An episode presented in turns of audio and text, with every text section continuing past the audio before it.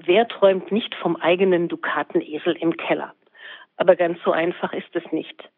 In der Deutschen Bundesbank beschäftigt sich die Falschgeldstelle mit der Begutachtung und Verwahrung des in Deutschland sichergestellten Falschgeldes in beliebiger Währung. Daneben werden auch Wertpapiere, Reiseschecks und kursfähige Gold- und Silbermünzen auf Echtheit geprüft. Und ein wichtiger Schwerpunkt der Arbeit ist auch die Falschgeldprävention. Markus Flöth Diplomingenieur der Werkstofftechnik und seit 2004 Leiter des Nationalen Analysezentrums, so die offizielle Bezeichnung der Falschgeldstelle, berichtet uns über seine interessante Tätigkeit. Hören Sie selbst. Hallo Herr Flöth, vielen Dank, dass Sie sich Zeit genommen haben, um mit uns zu sprechen. Gerne, Frau Dr. Kages.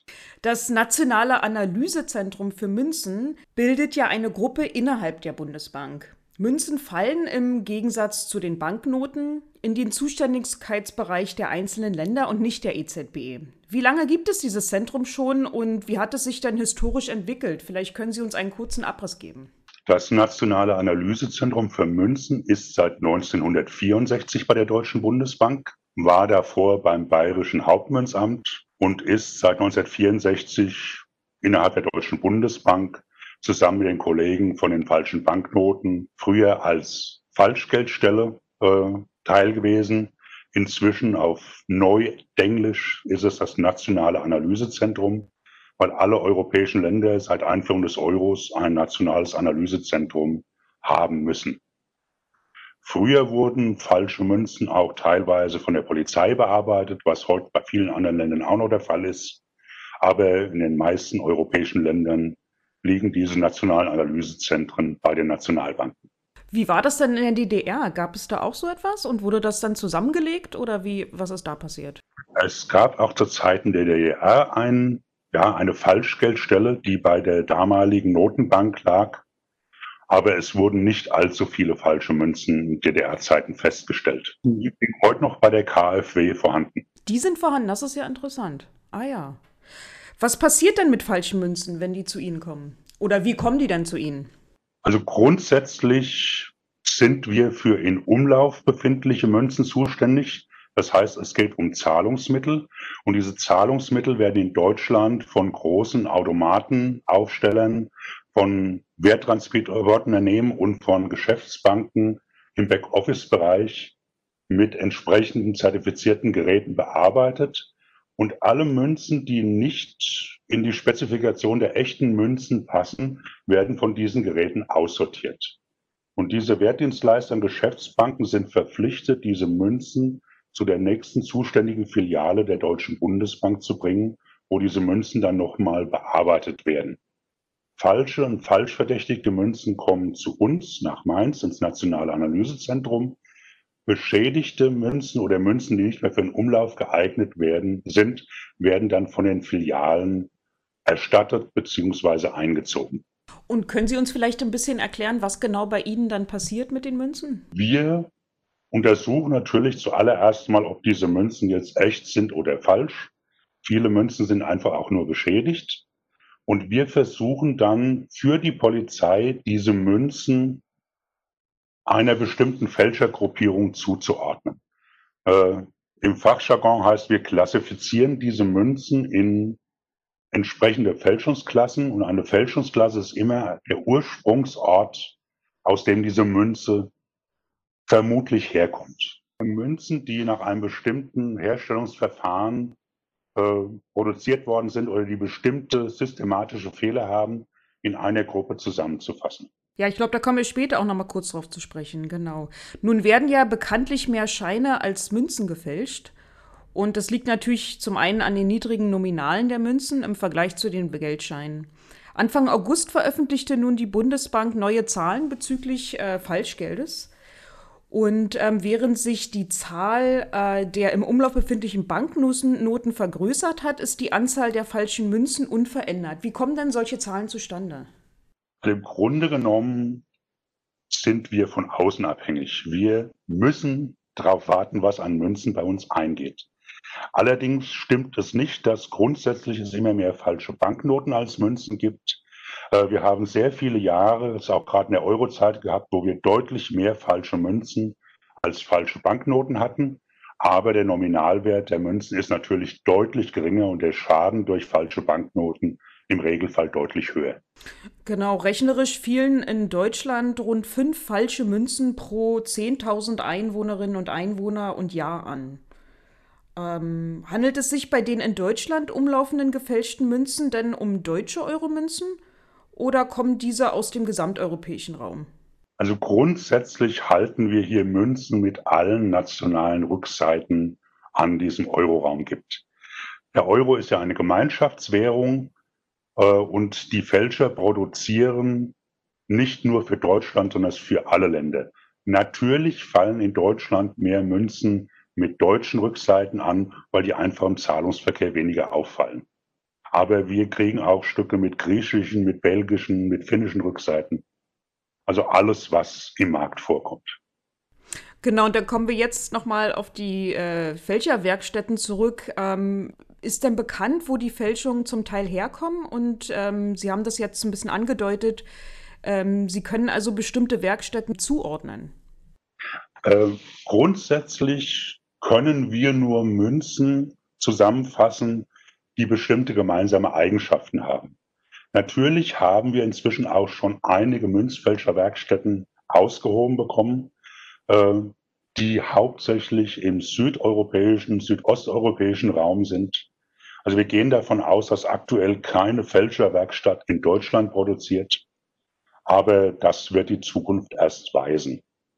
Äh, wir ordnen diese Münzen nach bestimmten Materialeigenschaften zu. Also wenn jemand einen besonderen rostfreien Edelstahl verwendet, wissen wir, dass wir verschiedene Münzen zusammenfassen können. Wir haben Fälscher, die ja, in der Randschrift ganz spezifische Sterne verwenden, wo wir dann auch sagen können, das ist die Handschrift des Fälschers und diese Münzen können wir zusammenführen.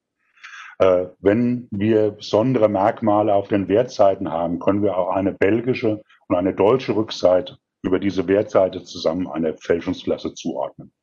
Das heißt, wir haben schon Möglichkeiten, entsprechend diese Münzen einer bestimmten Fälschergruppierung zuzuordnen. Aber endgültig sicher sind wir uns natürlich nur, wenn die Polizei die Fälscherwerkstatt irgendwann mal ausgehoben hat. Treten Sie dann auch in Verbindung mit den Analysezentren in den anderen Ländern? Wir treffen uns im Rahmen der sogenannten Counterfeit Coin Expert Group mehrmals im Jahr. Wir sind per E-Mail, per Telefon in Kontakt. Wir schulen uns untereinander, wo nötig. Das heißt, wir haben sehr enge Kontakte auch zu den anderen nationalen Analysezentren. Mhm. Und im gesamteuropäischen Kontext werden die nationalen Falschgeldbehörden ähm, vom ITSC, äh, dem Europäischen Technischen und Wissenschaftlichen Zentrum, unterstützt. Können Sie etwas zu dieser Zusammenarbeit ausführen? Das ETSC ist unsere Zentralstelle für Münzfalschgeld. Es gibt was Analoges für Banknoten bei der Europäischen Zentralbank. Und das ETSC ist dafür verantwortlich, neue Fälschungsklassen für uns alle festzulegen. Also wenn jetzt Münzen gleichzeitig in Deutschland, in Österreich und in Frankreich auftauchen würden, wäre es fatal, wenn drei verschiedene Fälschungsklassen angelegt würden. Deswegen müssen neue Münzen nach Brüssel zum ETSC geschickt werden. Und das ETSC versucht dann, diese Münzen zu untersuchen, ob es was Neues ist oder was Bekanntes. Das ETSC unterstützt einzelne Falschgeldstellen im Rahmen von Schulungen. Bestimmte ähm, ja, Untersuchungen, die teurer sind, können über das ETSC abgehandelt werden. Manche Falschgeldstellen, insbesondere die bei der Polizei, haben nicht das Geld, um aufwendige Untersuchungen fahren zu können. Und es kann dann über diese europäische Falschgeldstelle abgewickelt werden. Und wie gestalten sich denn die Ermittlungen, ähm, sollte ein Verdachtsfall eintreten, also ein Verdacht auf Falschgeld? Kommt es, ähm, kommt es in Deutschland äh, zu Ermittlungen? Wird ja dann, nehme ich an, das BKA eingeschaltet? Können Sie uns ein wenig dazu erzählen? Genau. Grundsätzlich haben wir eine gemeinsame Datenbank. Das ist unser sogenanntes Counterfeit Monitoring System, wo alle Falschgeldstellen zeitgleich ihre Daten eingeben und die Polizei kann dann analysieren, wo Falschgeld auftaucht. Die Ermittlungen sind natürlich erstmal auf lokaler Ebene über einen einzelnen Polizeidienststellen Und wenn verstärkt äh, Münzen in bestimmten Gegenden auftauchen, wird dann über das BKA und das LKA, das Zuständige, entsprechend in Deutschland ermittelt.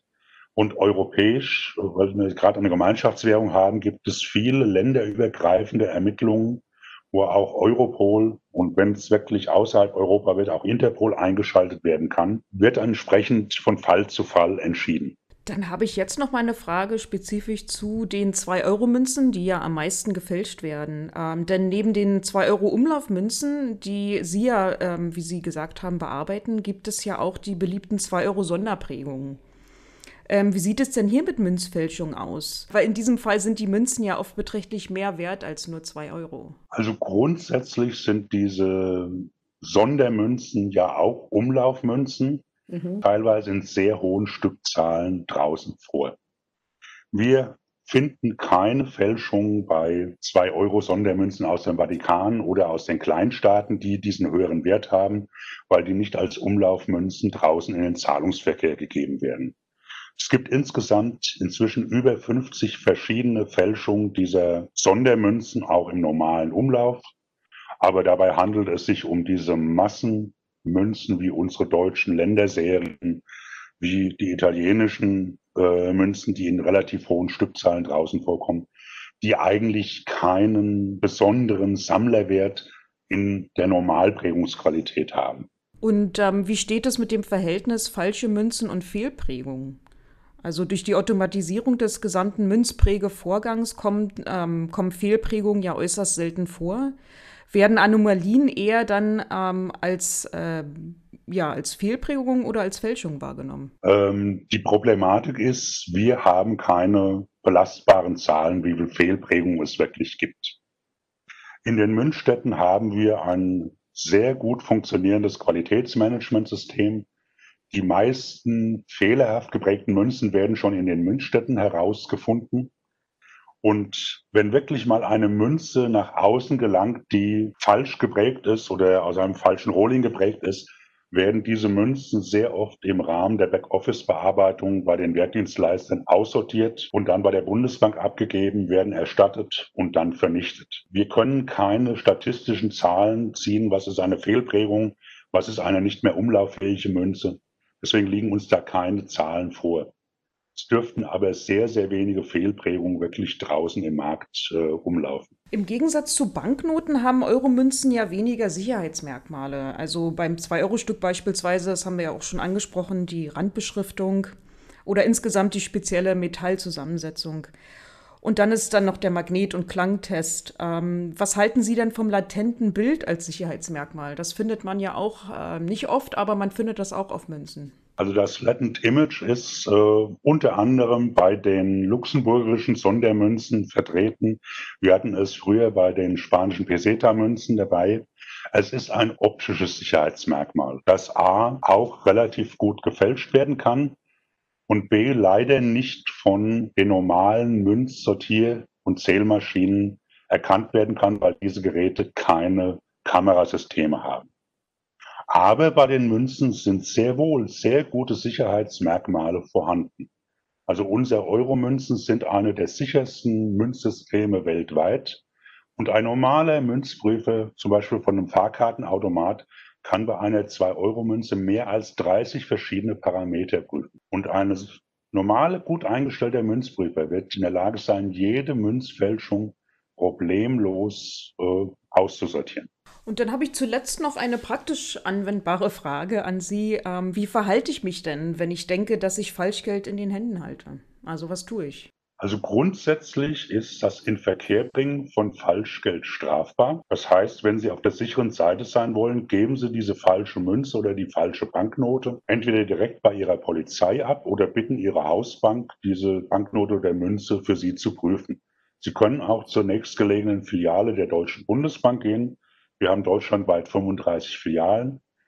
Und da sind Sie auf der sicheren Seite. Sollte das Stück im Nachhinein sich als echt herausstellen, kriegen Sie das Stück, wenn es nicht manipuliert ist, selbstverständlich erstattet. Mhm. Ja, Herr Flöth, ich habe meine Fragen gestellt. Haben Sie vielen Dank für dieses, für dieses informative und wirklich detailreiche Gespräch. Gerne. Ja, herzlichen Dank. Bitteschön.